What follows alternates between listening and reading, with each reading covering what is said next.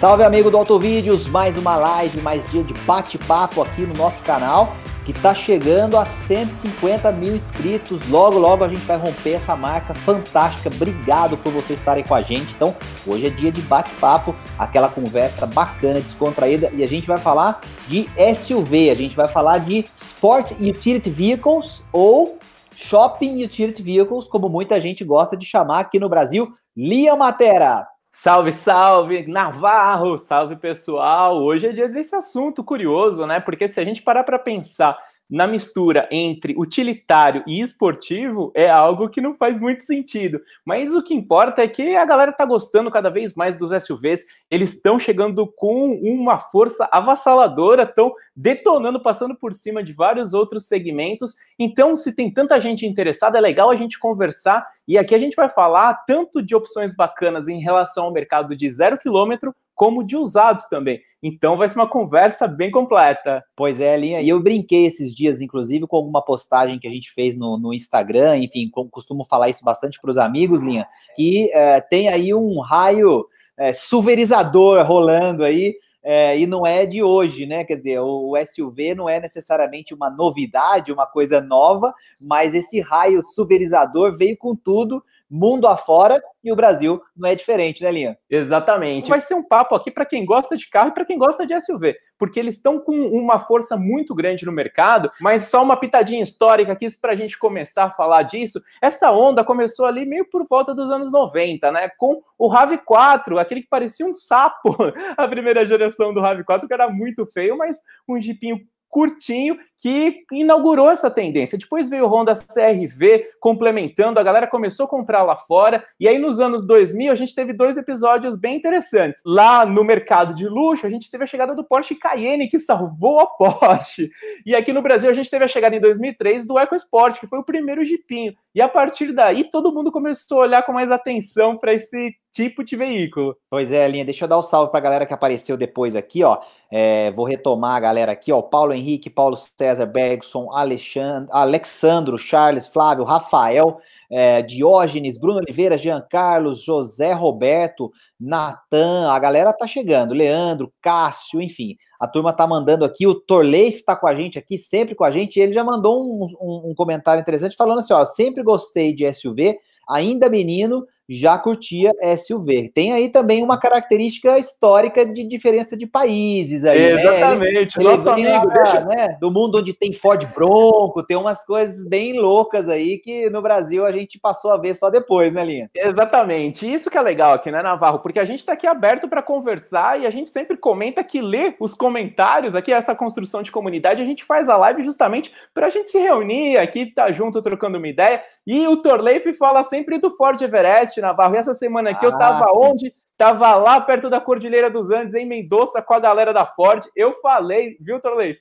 Pro pessoal da Ford que você quer ver o Everest aqui, eles vão dar uma olhadinha, aí vamos ver se rola o Everest Legal. no ele, ele, ele vem da terra onde tem lá, né? Eu falei do, do Ford Bronco, porque é, é um clássico, né? Que que todo mundo, inclusive a Ford tem aí planos, né? Provável que ele venha, venha com tudo de novo aí, numa nova versão, mas é, do mundo onde tem aqueles uh, GMCs, aqueles Chevy Suburban, aquelas coisas gigantescas que você coloca sete pessoas ainda tem um porta-mala lá atrás com muito espaço é, para levar é, é, ainda as bagagens. Então é legal porque eu, eu acho que isso é, é mais novidade, linha, para a gente, é, porque a gente também tinha as peruas. Então acho que é legal também contextualizar isso, né? Não, não que a gente não esteja acostumado com esse tipo de carro, mas a gente tem um pouco mais, é, digamos, de influência europeia, principalmente para os nossos modelos. E na Europa, historicamente, sempre existiram também mais é, station wagons, né? Aquela questão das peruas e tal. E o Brasil meio que também trouxe isso lá atrás e a gente depois começou a ver a chegada dos SUVs SUVs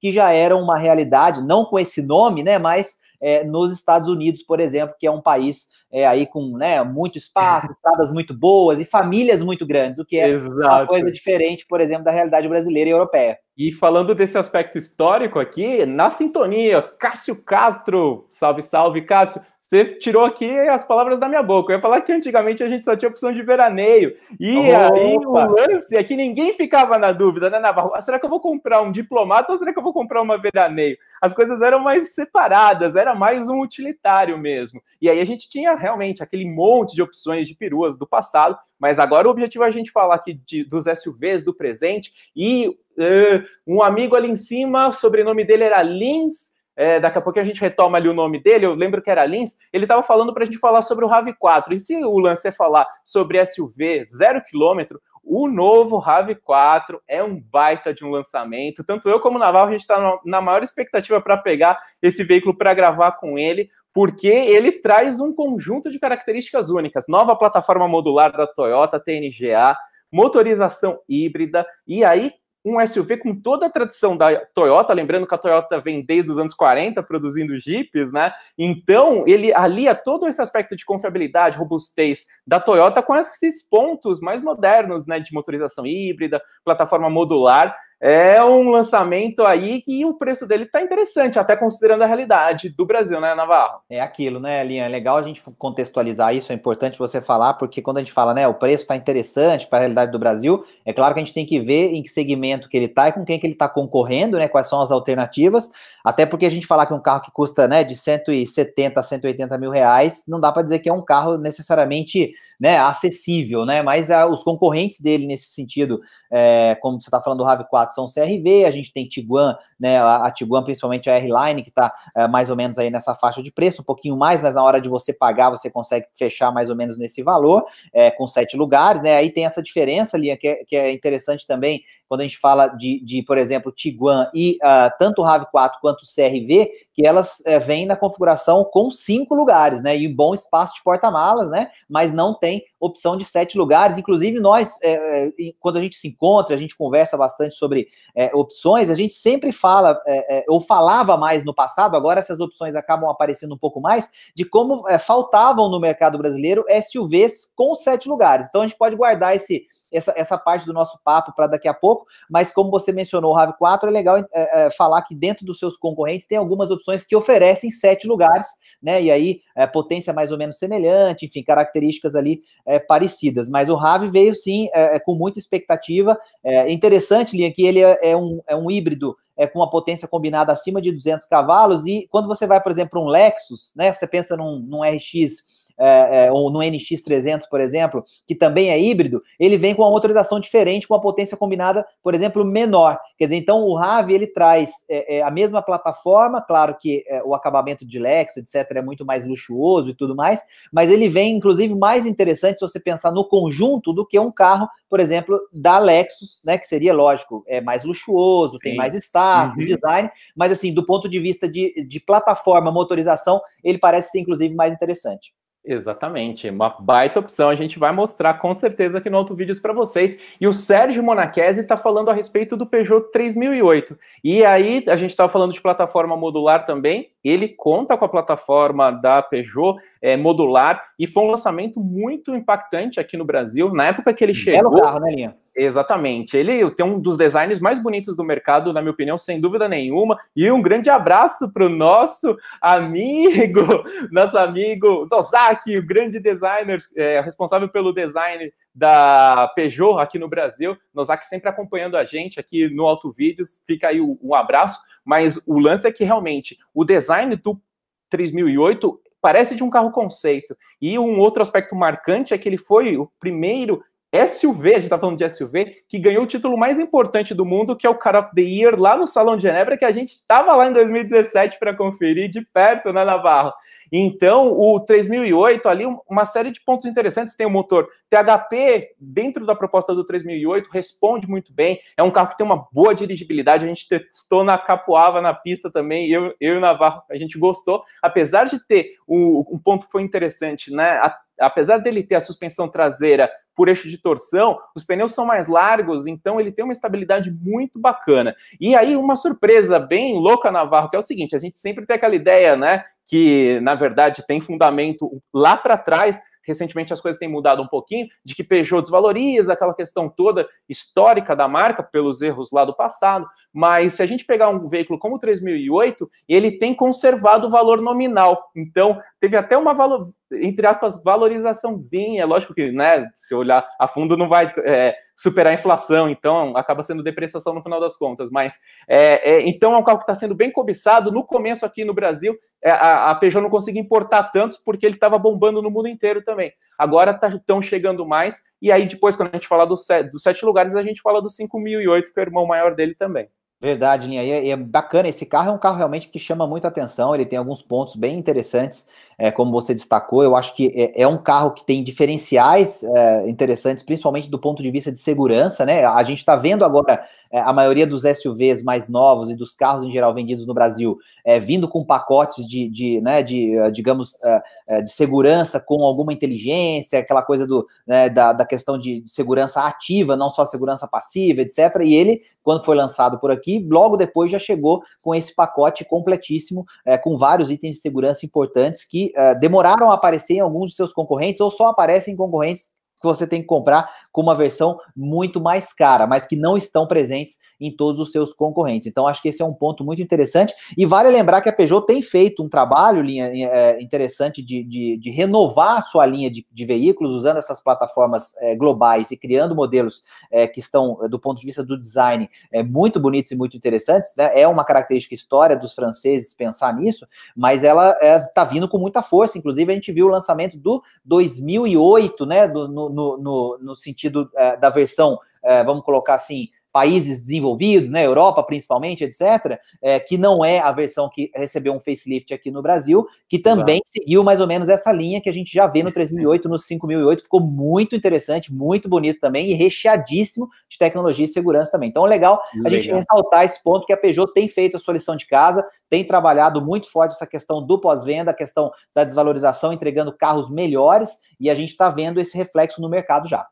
Exatamente. Então, vamos aproveitar aqui o gancho nesse bate-bola. A gente falou agora de um lado positivo dos franceses, então vamos para o outro lado aqui. O Jean Carlos comentou que ele tem um Duster 1.6 e pedindo a nossa opinião. E em relação ao Duster, a gente já comentou em outras ocasiões, em outros vídeos, mas basicamente ele é um Dacia que tem a plataforma B0, a plataforma de baixíssimo custo. A Dacia é a subsidiária romena da Renault, que faz carros de baixíssimo custo para a Europa, e isso acaba se traduzindo né, no menor eh, nível de qualidade estrutural do projeto, e isso se reflete lá na segurança. Então, quando a gente gravou o vídeo dos carros mais inseguros do Brasil, estavam eh, ali né, o Duster os, e os irmãos dele, né, o, o Sandero e o Logan. Então, a nossa opinião é de que o Duster não é uma opção bacana por conta disso, por ele ser um projeto extremamente defasado em todos os aspectos e isso comprometer a segurança, que é um dos valores principais aqui no Auto Vídeos. E Navarro Castro estava lembrando ali também do da Rural, Rural do passado. Aí sim, esse sim, utilitário raiz. E o, agora, para a gente dar uma virada aqui, eu achei muito interessante, porque alguém comentou aqui, foi o José Bezerra, salve, salve, o slogan antigo do EcoSport. E isso é, é, é bem legal para a gente falar desse, dessa onda dos SUVs, né? Porque ele fala ali, EcoSport, bem-vindo à vida. Lembram desse slogan? E tinha lá na, na, na, na, na, capa do step traseiro, do controverso step traseiro lá, bem-vindo à vida, eu pratico EcoSport. E os marqueteiros realmente né, acabaram é, impulsionando essa onda justamente por conta de trazer esse aspecto né, de carros um pouco mais altos, que transmitem uma certa impressão de mais status e alguns deles com alguma característica mais voltada para o off-road, sem mais, a maioria deles não, por conta de serem mais crossovers, tá? A gente não vai entrar muito nesse ponto, ou talvez mais adiante nesse vídeo, mas esse ponto aí é muito interessante porque mostra esse apelo emocional que os SUVs exercem nos consumidores, né? Não, muito legal você falar isso, Linha, porque tem, a, a, eu acho que a questão dos SUVs no Brasil, e acho que, claro, isso é uma coisa que a gente vai ver no mundo inteiro como um todo, é, ela passa um pouco por isso, né? Quer dizer, a, o carro que você dirige passar uma impressão de ser um carro diferente daquele que você está dirigindo de fato. Porque vamos pegar o exemplo do EcoSport que você falou. É, ele era nada mais do que um Fiesta elevadíssimo, né? Quer dizer, claro que teve ali as suas adaptações para que o projeto ficasse é, muito agradável para o público, como foi mesmo um sucesso de público, mas você, ao entrar no carro, reparava que você não estava num carro tão diferente de um Fiesta que era vendido naquela mesma época. Quer dizer, então, é, é, vamos, vamos falar um pouquinho, por exemplo, de outro exemplo, né?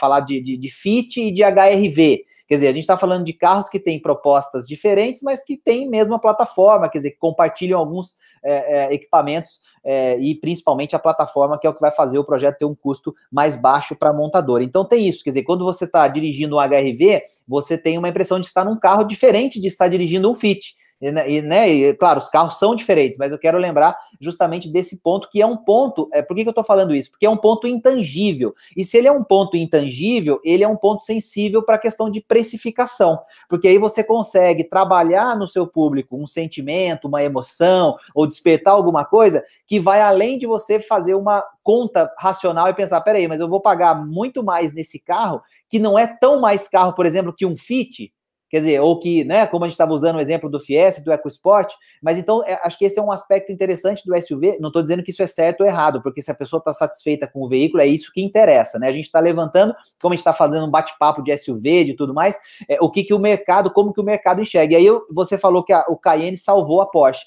E é muito isso, né? Quer dizer, as pessoas não estavam comprando necessariamente Porsche 911, né? Não é todo mundo que, que vai ter, né, oportunidade de ter, comprar e não tem nem onde andar com, com aqueles carros. Na hora que você Sim. fez um SUV Porsche, opa, peraí, tem um logo da Porsche, tem um baita de um motorzão ali, e agora eu consigo carregar um monte de gente em mala, então, pô, é status Porsche num carro grandão, e aí foi o sucesso que foi. E esse ponto é bem interessante que você falou da precificação aí. Então, pessoal, aqui o Auto Vídeos a gente sempre traz coisas diferentes. Você está vendo a live aqui, é legal a gente falar sobre coisas que normalmente não são comentadas por aí. E aí abre espaço para margem das fabricantes, porque os consumidores estão pagando. E o exemplo clássico aí foi o HRV Turbo chegando custando 140 mil reais, enquanto o Honda Civic Touring tá 126, 127 e é muito mais caro. A gente fez um vídeo específico sobre isso e lá a gente enumerou os motivos pelos quais esse preço do HRV não faz nenhum sentido.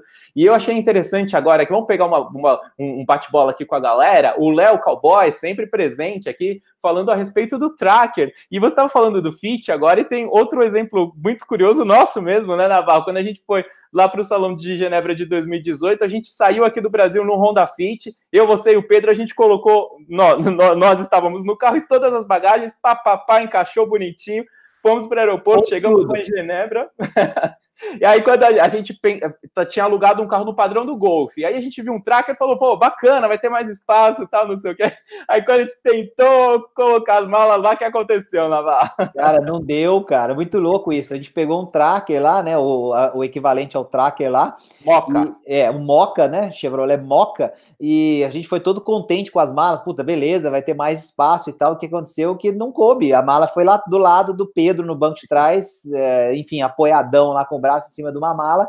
E é curioso, porque a gente estava num fit, né, aqui no Brasil, é, que não é para ser um, né, não é assim, ele, ele tem muito espaço interno, tal, todo mundo sabe que hoje que ele tem essas características, mas assim, né, você fala, ah, eu vou pegar um SUV, né, então você já pensa naturalmente tem mais espaço, vai ser mais fácil colocar as malas, vai ser mais tranquilo é, e tal. O porta-mala deve ter mais profundidade, é mais alto, tudo aquilo que naturalmente você pensa quando você fala de um SUV e a gente não conseguiu colocar as malas e foi, foi curioso, foi no mínimo interessante e, e é uma coisa que a gente é, às vezes já fala aqui no Autovídeos também, né, Linha? Como você falou do, do 4x4, off-road, etc., que muita gente nem vai usar, tem essa questão também do, do, da falsa necessidade de espaço ou de você muitas vezes Achar é, que tem achar não que tem. e não tem. Quer dizer, Exatamente. aí você, sei lá, não levou. É, vamos dar um exemplo mais prático, né? Você não levou a cadeirinha, sei lá, do seu filho, ou alguma coisa que você vai precisar fazer no dia a dia para usar o SUV, fez o test drive ali no olhômetro, deu certo, e na hora que você vai pagar sua garagem, que você precisa colocar suas coisas, não, não vira, né? Então, é, tem isso, né? E a gente tem o Renegade vendendo muito bem, com 320 litros de porta-malas. E, aí, só complementando o comentário do Léo, ele mesmo falou ali da questão né, de ser compacto o tracker. Agora ele tem motor turbo, ficou mais interessante. Finalmente, controle de estabilidade que demorou anos. Ah, pessoal, aqui é um ponto importante, hein? Sempre que você for comprar um SUV, Novo agora é bem mais tranquilo, embora ainda existam alguns casos complicados, mas principalmente usados, fica ligado para sempre ter controle de estabilidade. Por quê? O SUV tem o centro de gravidade maior, então ele tende a ter menos estabilidade, é um carro mais alto, e isso daí é extremamente comprometedor, e inclusive quando você precisa fazer aquelas manobras rápidas, né, que tem o famoso teste do alce, inclusive o Nissan Kicks, deu ali uma rebolada meio grande, ali não chegou a ser uma Hilux, mas também assustou um pouquinho. Então sempre fica ligado, o controle de estabilidade é essencial. Se não tiver controle de estabilidade, sai, sai, sai do SUV porque não, não é interessante não. E ali teve um comentário bem interessante do Biasotto para a gente dar uma geral em outros modelos zero quilômetro aqui, e ele falou o seguinte, ele tem um Renegade e está em dúvida se pega um T-Cross, um Cactus ou um Tigo, 5X. Então, eu vou falar rapidamente do Cactus e do Tigo X, Navarro manda do T-Cross, beleza? Vamos lá rapidamente aqui. É, primeiro, é, você tem o Renegade Flex, que realmente tem um motor ali defasado e tal, então isso daí acaba comprometendo. Mas o Renegade ainda, ainda tem um projeto bacana, é um carro seguro, ele oferece é, condições bem legais, tem um bom mercado, então é, não sei exatamente por qual motivo você está pensando em trocar. Mas em relação ao Tigo X, a gente já falou aqui, a gente também, com o nosso conjunto de princípios e valores aqui do Auto Vídeos, a gente preza muito pela questão do histórico de uma marca, de uma fabricante, e envolvendo tanto questões de projeto quanto de segurança e é, comportamento ao longo do tempo, inclusive pensando no pós-venda. A Caoa Sherry está vindo muito forte com marketing, mas é uma montadora incipiente ainda no Brasil. E a gente sabe, né, Navarro, que aqui no Brasil a, o bicho pega, as condições são extremamente complicadas por todos os lados. Então, na nossa visão, vale a pena esperar mais um tempo antes de apostar num carro dessa montadora. Em relação ao Cactus, olha, é bem bacana, viu, Navarro? Esses dias eu andei de novo com ele. É, é a plataforma antiga, a PF1 da, da, da, da Peugeot, mas a dirigibilidade é muito bacana, ele tem um acerto de suspensão legal, o design é extraordinário do Cactus e vale frisar, hein, pessoal, para você que não sabe, esse desenho dessa segunda geração do Cactus, a primeira a gente não teve aqui no Brasil, é, foi concebido aqui, ó, de novo no Zac, olha aí, no Zac, estamos dando moral hoje aí, mas o lance aqui ficou realmente muito bonito e um diferencial muito grande que ele tem é, nesse segmento, Navarro, é contar com o opcional do ADAS, Ainda não tem o, o, piloto automático adaptativo, mas já tem algumas coisas de ADAS ali, é aquele pacote incremental de segurança. E tem motor turbo, né, Linha? Oi? E tem motor turbo. É, motor turbo 1.6 THP, é, com o câmbio é um de 6 marchas. É, oi? É um foguetinho esse. É um foguetinho. E aí, só uma coisa curiosa, Navarro. É, muita gente questionou, né? Porque o 2008 só ainda, ainda ele não tem no mercado, né? Só mais à frente que ele vai ter a opção aguardada do THP com o câmbio automático de seis marchas. E o Cactus já chegou com essa configuração, que é a mais interessante, essa daí que é, que, que é legal. É, e o lance é que o projeto do Cactus já foi pensado dessa forma, enquanto do 2008 precisou da adaptação para sair daquele famigerado câmbio de quatro marchas, a L4, pro de seis marchas. Então, o Cactus é uma opção interessante. A Citroën está voltando com mais força, está ampliando a rede de, de, concessionárias. Então, vale dar uma testada com carinho nesse modelo. Agora, T-Cross com Navarro. Legal, eu acho que o T-Cross é uma opção interessante. Deixa, antes de falar do T-Cross, deixa eu pegar a brincadeira da galera aqui, porque meu, meu irmãozinho mais novo apareceu aqui, o Henrico.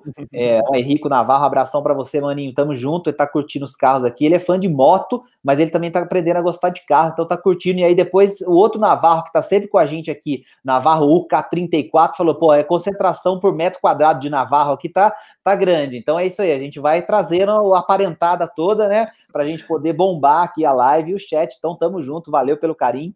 É, T-Cross. T-Cross é uma opção é, interessante, nova, é um carro que demorou para chegar, né? A, a, resposta da Volkswagen aí para para o segmento de SUVs compactos, ela veio tardiamente, mas veio com um modelo bem interessante. É um carro que usa a plataforma MQB, que é uma plataforma muito uh, interessante, é bastante segura e utilizada em vários carros aqui no Brasil e no mundo, então tem um aspecto do projeto é, que é bem interessante. É, é, lembrar que ele tem a dirigibilidade muito parecida com o de um Polo, então ele, ele é um SUV, mas ele tem o conjunto de plataforma e motorização que são os mesmos usados já no Polo, então quem anda sente que está andando num carro que tem uma dirigibilidade muito parecida com a do Polo, que é um ponto muito positivo, isso em grande parte se dá é, pela plataforma, mas também pelo é, conjunto mecânico que está aliado à plataforma, e traz é, algumas é, características que eram pedidas em um SUV Volkswagen e que estão ali, quer dizer, ele tem é, um design bastante diferente dos carros é, Volkswagen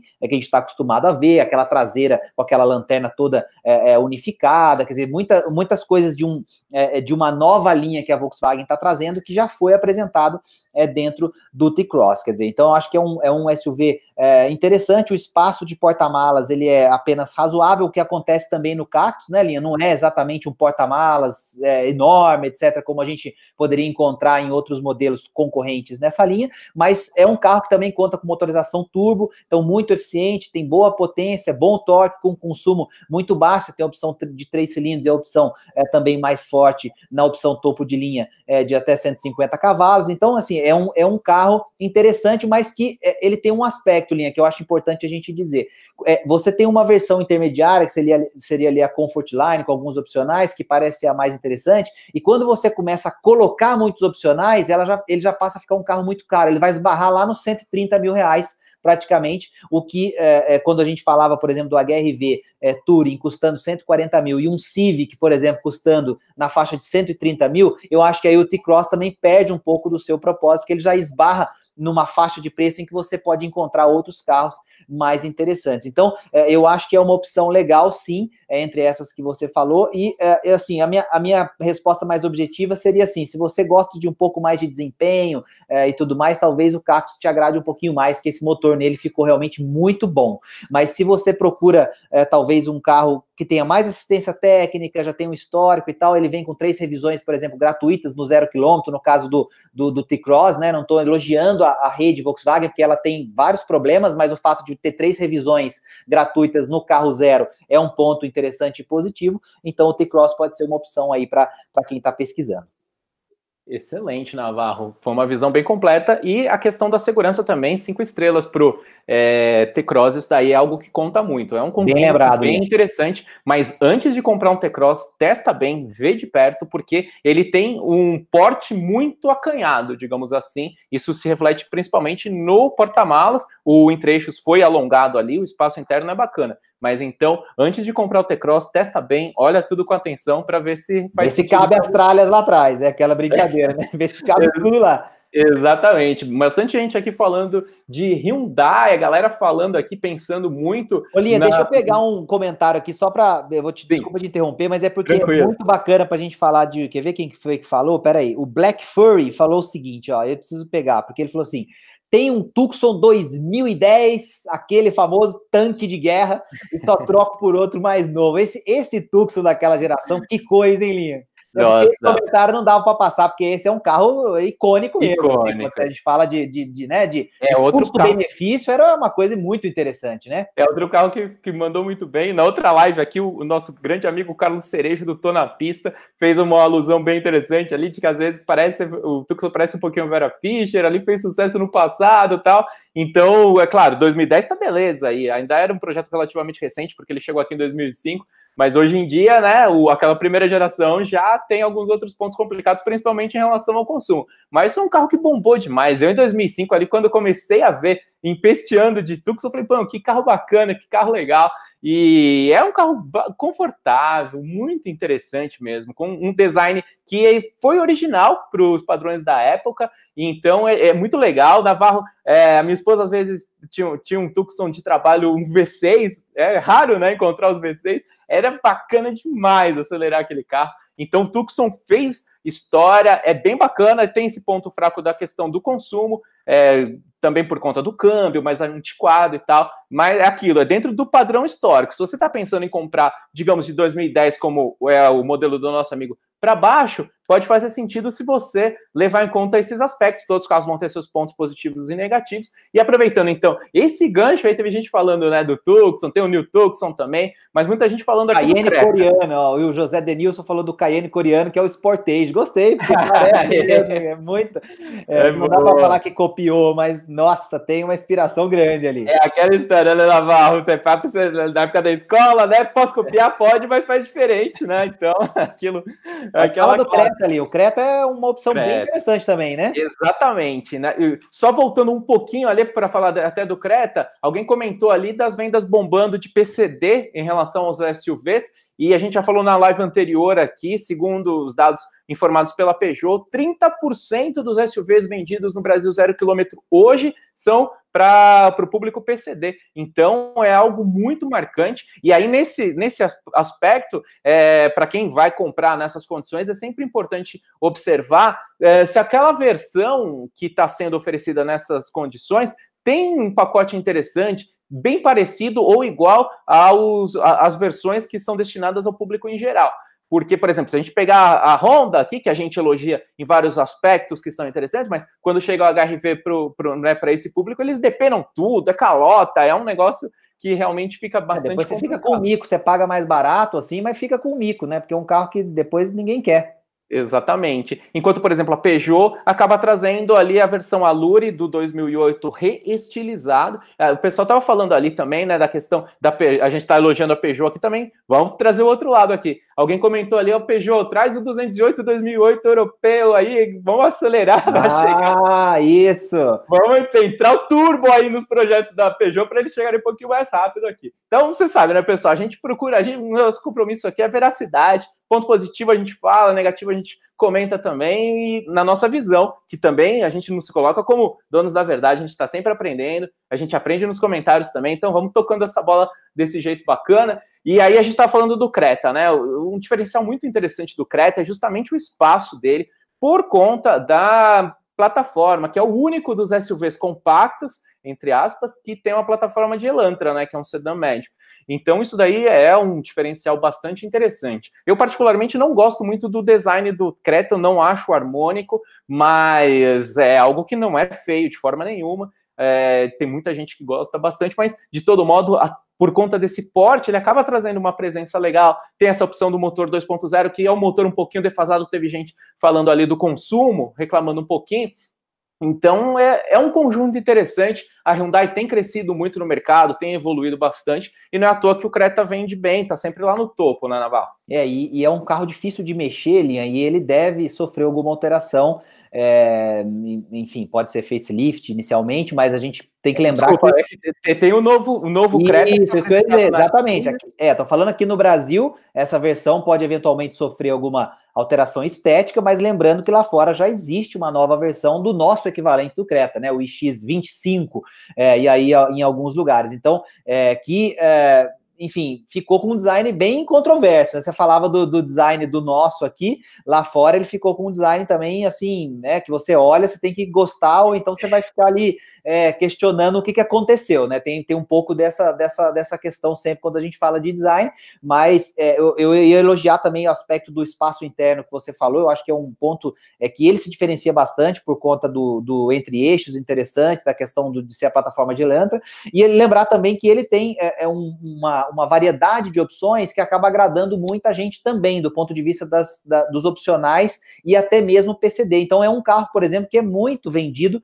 para PCD porque você consegue comprar um carro relativamente bastante completo na versão do Creta, por exemplo, que você não compraria com outros modelos. Eu conheço pelo menos umas duas pessoas que compraram é, o Creta para PCD, porque justamente na questão do preço e o que ele oferecia era uma das opções mais completas disponíveis é, no mercado. Então e tem nosso amigo interessante. E o nosso amigo André Massaro comprou dois, né? Ah, mais o André Massaro, exatamente, teve esse aí, exatamente. Então, então, são quatro já pessoas próximas que foram de Creta é, PCD. Então é curioso isso, né? Então, assim, é uma opção é, bem interessante eu acho que eles são bem agressivos aí nesse, nesse uh, segmento. E, e, enfim, é um, é um bom SUV também. Acho que ele tem aí alguns aspectos que já estão defasados, como você falou. E sabendo que já existe uma nova versão lá fora, a gente tem que ver o que esperar também para ele em termos de Brasil. Se é um facelift dessa versão, uma atualização, alguma coisa assim que deu uma renovada no produto que a gente tem por aqui, ou se é em algum momento realmente receber esse novo modelo que já existe lá fora, é, eventualmente com alguma adaptação para o Brasil, mas essa resposta ainda não está clara, então não dá para a gente cravar o que vai acontecer com esse modelo em termos de futuro próximo, mas existe uma versão lá fora, Linha. Olha só, pessoal, e um detalhe sempre importante aqui no Auto Vídeos é a clareza na comunicação. A gente procura sempre ser o mais didático possível e nem sempre a gente consegue. Então, o pessoal está perguntando aqui o que, é PCD E, na verdade, é, quando a gente utiliza é, essa nomenclatura, a gente está se referindo aos portadores de necessidades especiais que têm condições favoráveis de isenção de impostos na compra de veículos. Então, PCD, quando a gente é, ficou uma sigla para designar os veículos que são vendidos e que tem que existir as condições adequadas lá em termos de precificação para que ocorra desconto do IPI, do ICMS. Então, é, é justamente isso daí que a gente está falando. E o, Mas o pessoal... falar um pouco de Kia, hein, Lia? Não esquece de falar de Kia rapidamente também. Daqui a pouco a gente fala de Kia, tá o Torneio falando de, de, de, de Subaru, daqui a pouco a gente volta neles. E teve gente ali comentando sobre o Eclipse Cross. E aí o Navarro fez essa brincadeira no Instagram lá, falando né, dessa, dessa, dessa coisa é, estarrecedora, né, esse mundo de ponta cabeça, e que o Eclipse virou um SUV, né, a nomenclatura da Mitsubishi. E o, o ponto aí, pessoal, é o seguinte: a gente vai pegar, nas próximas semanas já está acertado com a Mitsubishi, a gente vai pegar o Eclipse Cross para fazer uma avaliação completa. A gente vai ficar uma semana com ele, vai gravar os vídeos, aí a gente vai contar direitinho os detalhes em relação a ele. Então fica ligado, porque aí vai ser uma, uma é, avaliação mais fundamentada. Então é, vale a pena esperar. Mas é uma opção interessante. Vem do Japão, tem pacote de segurança legal, e aí a traseira é controversa. Eu, eu não acho tão feia, não é um pouquinho estranha, mas é, no conjunto ele, ele é interessante, mas depois a gente conversa mais a respeito dele. Legal, Linha. Eu vou, vou fazer só uma ressalva. O pessoal está tá ainda comentando um pouco sobre é, a questão do PCD né, a, a, sigla, né, pessoa com deficiência, PCD, é, aí havia algumas pessoas falando, ah, não é, são só deficientes, quando a gente fala deficiência, é, entram várias limitações, enfim, até entrei um pouquinho aqui para poder falar um pouco melhor, mas deficiência visual, auditiva, física, intelectual, tem uma série de, de, de uh, aspectos que são, uh, que podem integrar, né, esse contexto de uma pessoa com deficiência, então é importante interpretar direito, a gente tem que ter sempre essa clareza que o Liam falou, para não deixar dúvidas sobre o que é o conceito do PCD e as opções de carros nesse sentido, porque essas pessoas têm é, aí como comprarem esses veículos com algumas isenções de imposto. Dito isso, Lia, o, o, vamos falar um pouquinho de, de Kia, né? O, lembrou do Sportage, que é hoje o SUV né, principal é, oferecido pela Kia aqui no Brasil. Lembrando que eles têm outros modelos, né, Linha, vendidos em outros mercados e que muitas vezes a gente escuta aquela coisa de ah, vem para cá, não vem, é, ou até mesmo outros carros mais compactos que seriam, por exemplo, concorrentes ou carros mais parecidos com é, veículos como Fit, por exemplo, ou até mesmo hatch compactos. E aqui tem uma linha completa de veículos lá fora, mas é, é, no salão, muitas vezes ela traz, testa um pouco do público, mostra outros modelos e tal, e aí é, passa o tempo, não vem, quer dizer, fica aí limitada a alguns é, veículos apenas no Brasil. Lembrando que, por exemplo, trouxeram né, o Stinger super esportivo lá com Emerson Fittipaldi, etc e tal, mas existiam é, outras opções no próprio salão do automóvel que depois não apareceram. Então o Sportage, que é uma, uma, um SUV de respeito, um carro muito bonito, acho o design muito bonito, é um carro que tem um espaço é, interno também muito interessante e de custo-benefício muito bom, Linha, porque ele é um carro que tem um preço é, parecido com alguns SUVs compactos, né, quer dizer, quando você é, compara é, o que você pode comprar é, com o mesmo preço de um Sportage e ele oferece mais espaço interno e mais porta-malas, quer dizer, então existe aí esse, esse, esse aspecto interessante quando você olha é, do ponto de vista do mercado para esse carro, e aí, claro, é, tem que pensar que tem é, menos concessionárias, tem a questão de como é que você vai fazer a manutenção depois, enfim, outros aspectos que envolvem é, o dia a dia do carro, mas ele é um SUV é, interessante porque ele oferece mais por um preço mais acessível. Tá sempre cheio de promoções aí quando você está olhando os jornais e tal. Né, tem bônus, tem um monte de coisa aí. É, é, claro que isso também pode significar né, números de vendas não tão expressivos, mas quando você compara o carro, você vê que ele oferece é, algumas coisas legais, principalmente mais espaço interno em relação a SUVs mais compactos. Legal, excelente lembrança. E um ponto aí, resumidamente, em relação ao histórico da Kia, é que era uma marca que vinha num crescimento muito forte aqui no Brasil. A gente tinha os Sportages antigos que vendiam, tipo, a gente teve aquele primeiro Cerato que chegou aqui que estava vendendo super bem. E ali em 2012, quando houve a chegada do Inovar Alto, com aquela intenção de é, soterrar as fabricantes que estavam chegando com mais força, a Kia foi uma das mais afetadas porque ela não tinha fábrica no Brasil por conta da questão histórica lá atrás, é, para quem não se lembra, é, nos anos 90, ela era representada pela Asia Motors no Brasil na época da besta. Ah, besta, né, pessoal?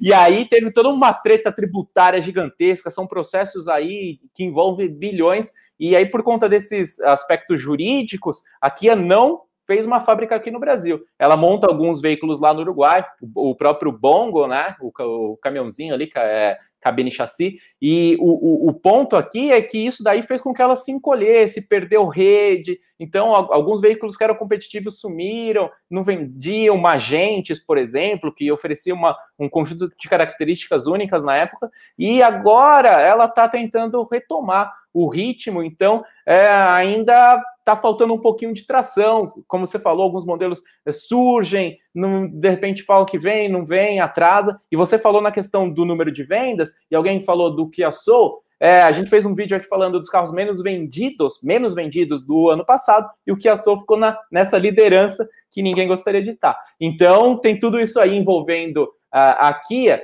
e teve muita gente ali falando, é, olha só, vamos aproveitar então, Naval, comentar um pouquinho dessas marcas um pouco esquecidas. Aqui o Jefferson está falando do Suzuki Vitara e o, o nosso amigo Torleif estava lembrando do, do, da Subaru, inclusive com a chegada do novo Forester. Pois é, o, interessante é essa lembrança do Torleif do novo Forester, porque ela tem uma polêmica curiosa para efeitos de Brasil, é, que diz respeito à motorização. Né? Tem muita gente torcendo o nariz para essa nova Forester aqui no Brasil, porque está acostumado com o Forester XT, que usava o motor é, Boxer 4 cilindros turbo, que tinha lá 240 cavalos, enfim, uma das versões mais vendidas da Forester aqui. Mas lembrar que aqui ele é um carro posicionado numa faixa de preço mais elevada, quer dizer, um carro ali na casa, na casa dos 160 mil reais, é, como acontecia já com a Forester XT. Mas no mundo, a versão turbo da Forester era, era menos vendida. Então a própria Subaru é, disse o seguinte: olha, não tem sentido eu ficar usando esse motor na nova versão da Forester e eu vou usar um motor é, aspirado, claro, eficiente, que vai entregar um bom desempenho e com um bom consumo, mas sem o turbão. Então o turbão sumiu é, do Forester novo aqui e os uh, clientes de Subaru, etc., daqui do Brasil, têm falado nos, nos fóruns, nos clubes por aí. É, eu tenho acompanhado um pouco desse bate-papo por aqui, por também ser um grande fã da marca. Já tive um Subaru, um WRX, é, acho um carro sensacional, acho uma marca é, sensacional, assim, é, como um todo, né, em termos de, de confiabilidade, robustez, como produto automotivo de engenharia. É, e uh, é curioso porque o carro ficou melhor, o espaço interno aumentou, é, o conforto melhorou, o motor é mais eficiente do ponto de vista de consumo. É, ele usa a plataforma global já nova, Lian, também, né? Que já está presente no novo XV, que é, já no, no, exterior já, já outro tem. Outro SUV esquecido também. Isso, outro é, pequenininho, né? Menor, é, e, e, que é, é interessante, também tem uma proposta bem interessante. Lembrar que Subaru sempre tem a tração é, é, é, integral permanente simétrica, né? É uma característica é, da Subaru e motores boxer. E, e, então, assim, esse novo Forester ele é muito interessante mas ele é, vai ter que vencer um pouco desse preconceito aqui no Brasil. É, por ter perdido essa motorização, e ele vai chegar ali numa faixa de preço, ele está aí na casa dos 160 mil reais, em que a gente volta a lembrar de novo daqueles players que a gente falou no começo da live. Quer dizer, a gente tem RAV4 nova chegando, muito competitiva. A gente tem aí é, Tiguan intermediária ali na faixa dos 150 mil reais, que, que tem sete lugares e tem alguns atributos, né? Aí tô misturando, Não. mas para dizer que o Forester tem um desafio grande aí. Não, nessa faixa, teve alguém que comentou, aí eu já queria mandar para você também uma pergunta. Alguém falou a respeito do Tiguan R-Line comparando com o Equinox que, que você acha aí? Cara, eu iria, eu iria de Tiguan Airline é, por, por várias razões que são muito navarrísticas, né? Vamos colocar Sim. aí. É, a primeira Esse, a gente traz é, a nossa visão aqui, pessoal. Exatamente. A primeira delas é que é, você vai ter uma vantagem de ter sete lugares é, dentro do, do, do, do, da Tiguan R-Line com motorização de Golf GTI, né? Então você está falando aí de um 2.0 turbo de 230 cavalos, muito espaço para carregar a família e as malas também, né? E o Equinox, ah, o Equinox vem com aquele Camaro 2.0, turbão, 260 cavalos, legal, mas na hora que você coloca aí no, no, no pega dos dois, você vai ver que o Tiguan é, vence por pouco, mais vence. Então ele consegue entregar um pouco mais de desempenho, com mais economia, com um consumo mais interessante, e entregando sete lugares. Então, assim, eu acho que ele acaba tendo algumas coisinhas a mais que o Equinox, né? Lembrando que o Equinox também é um belo carro, um carro muito interessante, mas você vai sofrer um pouquinho mais no consumo, talvez não seja essa a grande preocupação, concordo quando você está falando de um carro desse, mas aí você está levando ali mais dois lugares, enfim, que você pode dobrar o banco e aí carregar cinco com mais espaço de bagagem, o porta-malas da Tiguan fica maior, então eu acho que no conjunto é, o, o Tiguan R-Line, é, na minha visão, é mais interessante, Linha. Exato. Flávio Lins mandou uma pergunta aqui: entre o CRV novo e o RAV4 novo, qual seria a melhor opção? Não tem nem o que pensar. O RAV4 aqui massacra por conta desses aspectos. É lógico que a gente vai gravar depois o vídeo e aí vai ficar tudo mais é, evidente, mas assim, é, no aspecto geral, não tem como nem começar a briga aí, porque o RAV4 é bem superior. Gente perguntando aqui a respeito de Mitsubishi, Suzuki, então vamos lá. O, o, se o novo Jimny vem, Jimny Sierra vai chamar aqui no Brasil, vem no segundo semestre, é um jipinho bem interessante, características únicas. Eu estou super na expectativa também por essa chegada. Ele teve três estrelas no teste de colisão lá no Euro NCAP.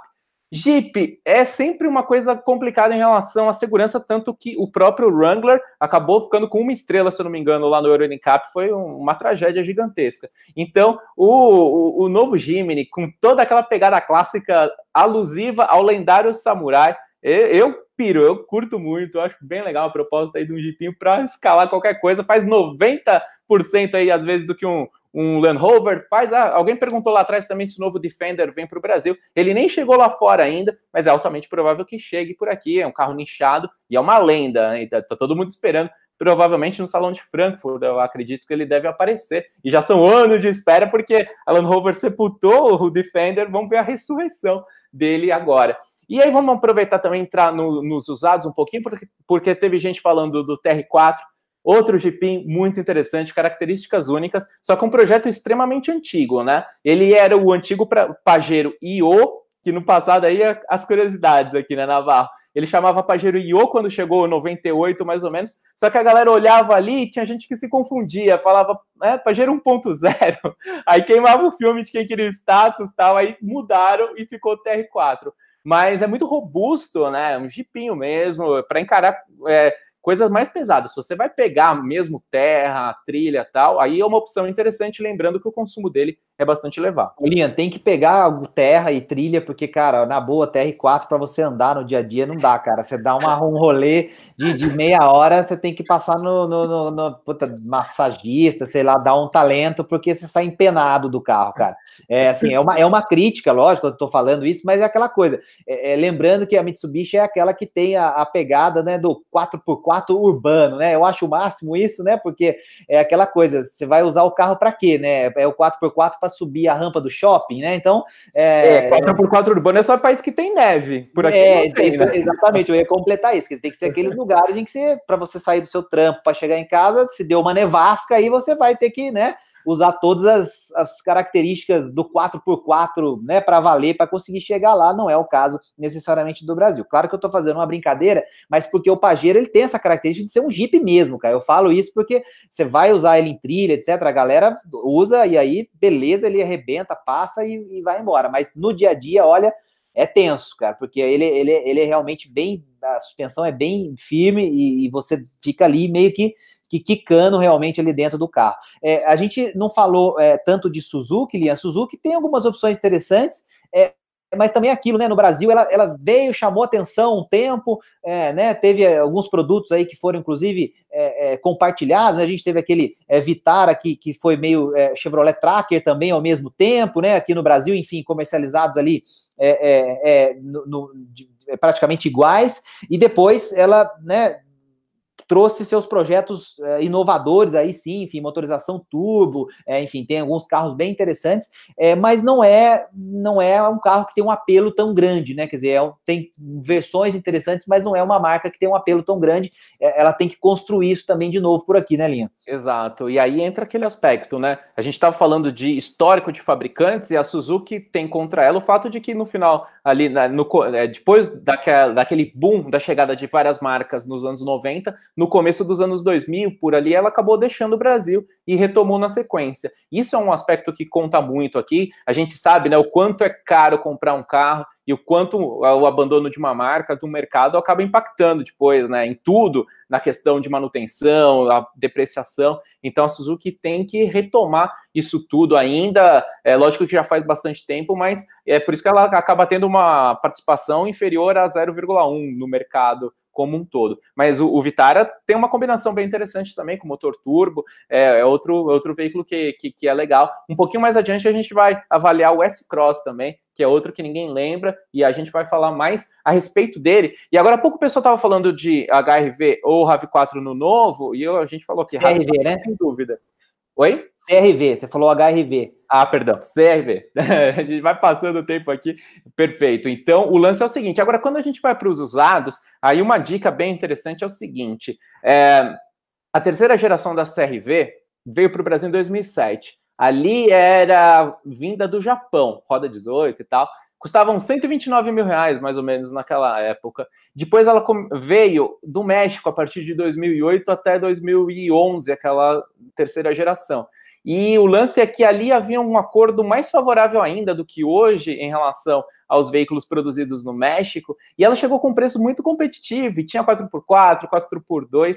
Então, hoje, se você quer um SUV relativamente completo, pensando é, em questão de airbags, controle de estabilidade, esse tipo de coisa, e você está procurando um veículo usado, principalmente a, a CRV 2010, 2011, 4x4 EXL, oferece uma combinação única no mercado porque ela custava relativamente barato na época e hoje ela tem um preço acessível aí, então vale a pena buscar um usado bem conservado. Se você quer uma dica aí que tá, tá pensando em não em ter um, um SUV bacana, de qualidade, durável e precisa comprar usado, fica esse recado. E o RAV4 dessa época não é interessante não porque não tinha controle de estabilidade. Legal, e, e você falou, né, a gente estava falando comparando novo e usado, o CRV usado é um carro muito procurado, Linha. Quando você olha mercado de, de usados de, de SUV, é, quem tem um, um, CRV dessas versões que você falou, né? Lembrando que até mais ou menos 2015, quando veio a, é, é, a, a geração anterior a essa, mas que só veio a EXL 4x4 completona, já posicionada numa fatia de preço, né? Numa faixa de preço um pouco mais elevada, até 2015 você tinha uh, praticamente as três opções, né? Existia uma versão é, básica é, é, que era de, de, tração dianteira, uma versão completa da tração dianteira, e aí a versão completa da tração é, 4x4, é, é, que seria essa XL, por exemplo, que só era só passou a ser vendida depois de 2015 em versão única. Então você encontra muitas alternativas de CRV usada no mercado, e, e é um carro que, se a manutenção tivesse sido feita tranquilamente, você consegue comprar um carro com uma quilometragem relativamente elevada, né?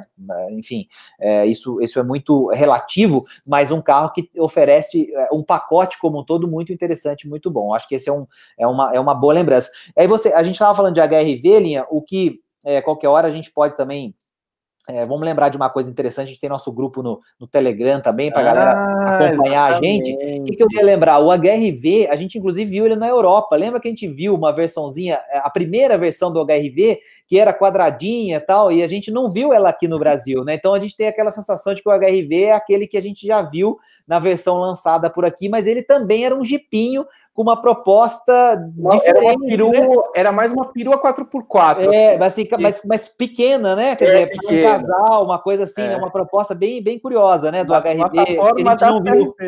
É.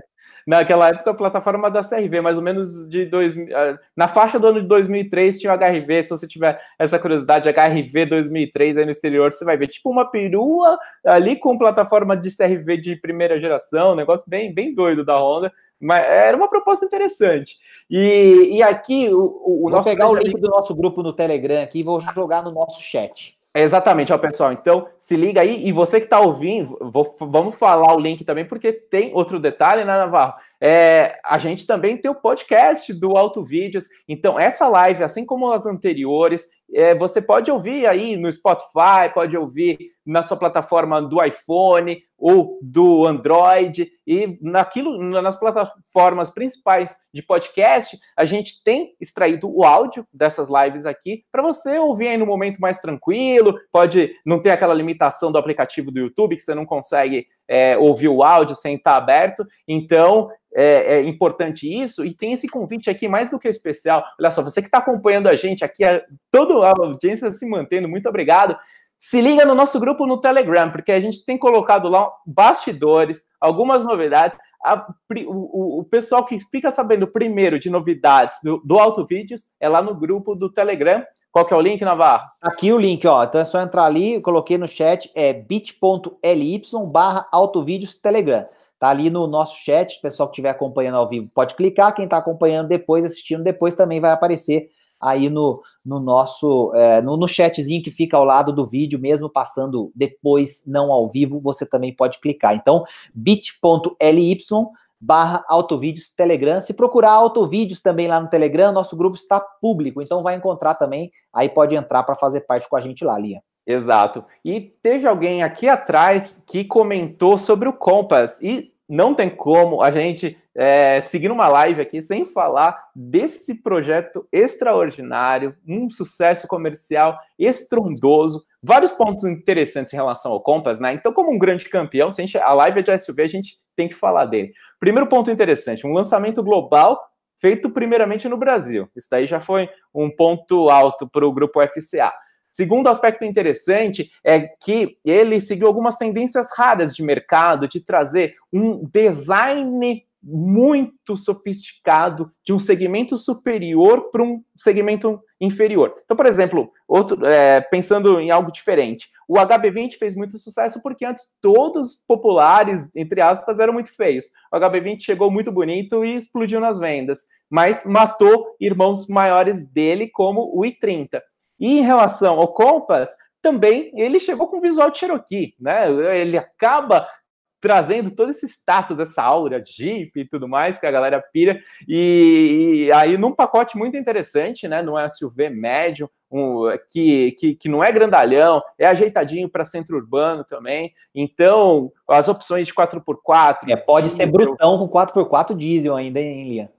Exatamente. Então, não é à toa. E o Compass vendendo na faixa de 50 a 60 mil unidades. É, é, por, por, é, por, por, ano no, no, mercado como o Brasil. Realmente é um sucesso estrondoso. É claro, né, a gente tem vários históricos aí de é, recall e tudo mais envolvendo é, esse modelo. A gente lembra também aqui em termos contextuais que a Jeep é uma marca que não tem um histórico bacana de confiabilidade quando a gente vê os relatórios no exterior, principalmente Estados Unidos. Então, é, é, é uma proposta diferenciada para quem valoriza aquilo que ela entrega na Navarra. É curioso isso, né, Linha? Porque quando você olha um relatório, é, aliás, alguns relatórios de confiabilidade no exterior, é, você vai ver que as marcas do grupo FCA elas aparecem muito lá embaixo no ranking.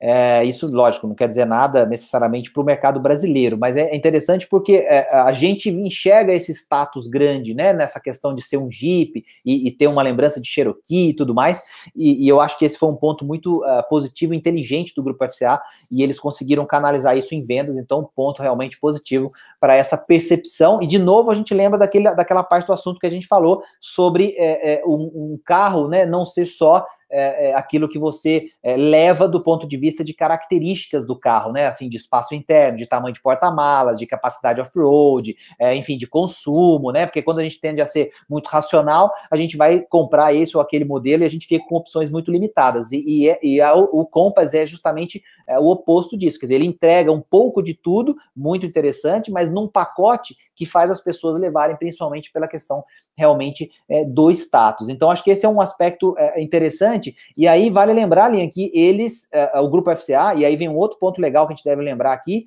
é, anunciou recentemente um investimento pesado numa fábrica de motores aqui no Brasil para que a gente tenha finalmente a motorização é, turbo de motores mais eficientes, com cilindrada menor e uso de turbo é, também para esses modelos oferecidos aqui no Brasil, porque lembrando, lá fora eles já são oferecidos com esses motores mais eficientes. Então, é, esses veículos tendem a, numa atualização de meio de vida, daqui a pouco, a ficarem ainda mais interessantes, porque além de entregar tudo isso que você falou, eles terão motores modernos, mais atualizados e com consumo, aí sim, muito mais uh, interessante, né, do ponto de vista financeiro, econômico para as pessoas aqui no Brasil, afinal de contas, o nosso combustível é muito caro. Então, uh, o Grupo FCA vem aí armado até os dentes com novidades aí e, está bombando aqui no Brasil, estão com tudo. Exatamente, é touro vendendo demais, então nesse aspecto aí eles estão mandando muito bem. Nosso amigo Henrique Bonfim também sempre presente, falando agora dos SUVs raiz, e é legal agora a gente falar dos maiores que a gente tem aqui em relação aos segmentos entre aspas, de entrada, né? Sem partir para o mercado premium. E aqui o lance é o seguinte, né? Quando a gente fala de SUV raiz, a gente vai, vai, vai ter um vídeo falando sobre o que é um SUV raiz e um Nutella, falando do lance de crossover, toda essa bagunça louca que tem no mercado. Vai ter um vídeo só sobre isso. Mas já que ele levantou e teve muita gente lá atrás falando de Trailblazer também. O lance aqui é o seguinte, né? A gente tem três players principais aí no, nesse segmento que envolve chassi, por que, que é raiz? É chassi e carroceria separados. É, são veículos que são decorrentes de caminhonetes, caminhonete vem de caminhão, então a estrutura motor dianteiro, eixo cardan, tração preferencialmente lá atrás, no 4x2, né, com diferencial, ou, e o 4x4, claro, né, como, como opção para para os desafios mais intensos, é com reduzido e tudo mais. Então, a gente tem três players principais. SW4 vende muito, é avassalador é, o, o, impacto que ela tem no mercado, tem toda a tradição da Hilux vinculada com ela, então é aquilo. É, é um projeto que ali é só é apostar e é, levar a vida inteira mesmo dando porrada o dia inteiro na terra, na lama, passando por cima de plantação aí no interior do Brasil. A gente sabe que a SW4 vai dar conta do recado. Só que tem é, esses pontos né, de durabilidade, é, robustez, encara tudo, mas é um projeto relativamente defasado em alguns aspectos, principalmente quando a gente pensa em multimídia e outros aspectos de acabamento, é, itens de série, que realmente, quando a gente para para olhar racionalmente, principalmente a Diamond, que custa mais de 270 mil reais, não tem um sensor de estacionamento dianteiro, por exemplo, tem uma central multimídia extremamente defasada, sem Apple CarPlay, nada disso, e o Android Auto. Então, tem todo esse aspecto. Em relação ao Pajero, a gente fez vídeo também aqui falando dele, testando no off-road pesado, e aí é um projeto muito mais moderno, com mais tecnologia, mais possibilidades de sistema de tração. É muito interessante conceitualmente, tem uma dirigibilidade, um acerto fino impressionante, muito na mão o tempo todo, só que tem aquela traseira extremamente controversa. E a Trailblazer é um projeto já um pouquinho, vamos pensar assim, meio de baixo custo, assim, ela é produzida, produzida aqui na minha cidade, São José dos Campos, não é baixo custo, a palavra não seria essa, né? Mas ela é que é, é faz tem um preço entre aspas mais acessível, mas é um projeto que não tem um nível de refinamento tão interessante quanto os outros. É, Linha, e uma coisa que vale lembrar também de Toyota, né? Você está falando, é, é, é, às vezes as pessoas acham que a gente está é, elogiando demais é, e não está falando dos pontos é, fracos. E na verdade a questão é que você tem um aspecto importante chamado mercado também, né? Então quando você fala de Hilux, quando você fala de SW4, o que que acontece na prática? Você compra um carro desse, por exemplo, roda 70 mil quilômetros quilômetros vai vender, você vende esse carro assim fácil e vende no preço. Até 200 mil. É, não, mas estou dizendo assim, que geralmente o brasileiro troca mais rápido, né? Então, quando você fala de 70, 80 mil quilômetros, já parece uma coisa distante para a maioria das pessoas. Uhum. É, e, e, e, esse é um carro que vai embora assim muito fácil, quer dizer, você vende ele com extrema facilidade, né? mesmo custando caro. Então, existe um componente criado também em torno é, dos veículos Toyota e, e que você leva um, um, carro com boa confiabilidade, durabilidade e que tem é, um aspecto de, de manutenção, de pós-venda interessante e tem mercado, quer dizer, no fundo ele fica sendo também aquela compra é, conservadora, né? Então, acho que tem esse aspecto também. Então, quando a gente vê um projeto como o do Pajero vindo para balançar isso, eu acho que é muito legal. Só que aí a, a Mitsubishi também tem que entregar isso tudo com o tempo. Quer dizer, as pessoas têm que enxergar nele a mesma coisa para que faça sentido para muitos compradores que são extremamente conservadores. E o Brasil é um país que tem regiões onde você né, vai usar o carro é, é, é, com é, esses usos extremos e depois vai vender o carro fácil, vai trocar, vai fazer outra coisa. Quer dizer, não dá para ficar né, necessariamente pensando, ah, como é que eu vou fazer agora para vender, para trocar, o que, que eu faço? Quer dizer, tem lugar que você pega o seu carro usado, por exemplo, troca em, sei lá, vou trocar em é, o equivalente a, a, a né? Moirão né? para fazer é, para fazer o, o entorno da minha fazenda. Quer dizer, se for um carro qualquer, o cara não pega, mas se for um SW4, uma Hilux, o cara pega. Então, assim, estou lembrando tem, esse aspecto. Um complemento, né, Navarro. Tem é, aquele é lance. Não, tem o lance do, da rede de concessionárias também, né? Que a Toyota é maior, por exemplo, do que a Mitsubishi. Agora a Chevrolet é maior ainda. Então aí tem regiões que só a Trailblazer é que vai fazer sentido. É isso, não, eu acho que é isso. Esse, é, esse é um outro ponto é, que é importante lembrar quando a gente fala desses SUVs é, mais raiz, né? Porque aí é, é aquilo, é, e é, curioso isso, né? Porque assim, às vezes você vê um cara comprando um SW4, sei lá, um, um, carro desse e anda só na cidade. E acontece também, e aí, aí entram outras coisas que a gente já falou outras vezes também, que é tipo assim, né? Que, para que, que você precisa realmente do carro? São sete lugares e tal, mas você vai, no máximo, pegar uma estradinha de terra e tal, pô, você não precisa comprar um negócio desse que é para atravessar um rio, né? Necessariamente. Então, assim tem tudo isso, mas assim, no geral, onde a gente vê muito esses carros é onde realmente eles são exigidos. Então, aí existe esses componentes que eu falei que eu acho que é bacana colocar na equação e que muita gente não, não se lembra, porque a gente está falando muitas vezes de gente que está morando nas cidades e que está usando ali para um uso comum e pode não ver muito sentido é, em por que, que um SW4 vende tanto, o Hilux lidera, enfim, então tem esses aspectos interessantes. Não, perfeito, deu um, uma, uma, contextualização excelente aí, Navarro. A gente vai se encaminhando aqui para os minutos finais, então um bate-bola rápido aqui de, pra, de aspectos pontuais para a gente completar. E muita gente falou aqui de Quid, WRV, algumas coisas muito estranhas que a gente tem no Brasil. E o lance é o seguinte: ninguém sabe o que são. É, Desculpa, vem com essa palhaçada de chamar. Os caras ficam falando que são um SUV, que é isso, que é aquilo, mas, cara, não, não sei o que, que é aquilo, linha. Não é, não. SUV não é. E aí fica a nossa opinião mesmo aqui, né, pessoal? Aqui no Auto Vídeos nós somos criadores de conteúdo, a gente traz a nossa visão para você que, de novo, sem a pretensão de ser dono da verdade, mas aquilo que a gente é autêntico, tá né, Oi? A gente é autêntico, né? Exatamente. Então, é, Quid então, não é SUV, pelo amor de Deus. Quid nunca vai ser. Fiesta, o, o K free, é freestyle, é, Cherry Tigo 2, WRV. que é um, é um, é um seller, é o antigo seller maquiado, levantadinho, é, WRV, que é um fit maquiado e com aquela traseira bem bizarra também. Então, essas coisas todas aí não são SUV, mas aí vai levantar alguém e falar, não, porque pelos dados do Inmetro, que o Inmetro classifica que tem altura de não sei o quê. Não, não, para. A gente também não, a gente né, não confia é, em órgãos governamentais, em outras coisas assim, é, em relação a alguns pontos que a, a, percepção nos coloca diante, né? Então não tem como chamar esses veículos aí de SUVs, né?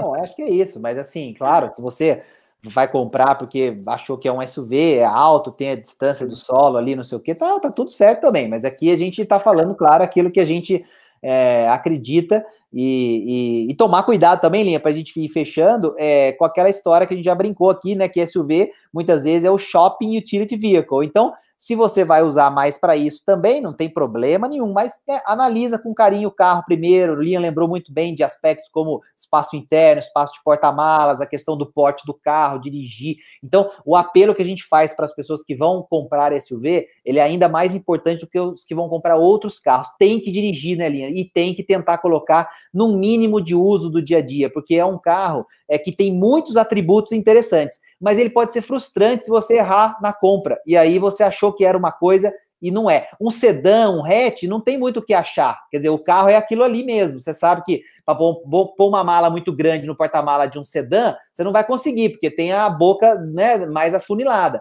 Um hatch não vai caber quatro pessoas mais as malas dos quatro. Quer dizer, tá óbvio. Um SUV sempre fica aquela coisa de, nossa, vai rolar. E aí depois não dá certo. Então tem que experimentar, né, Linha?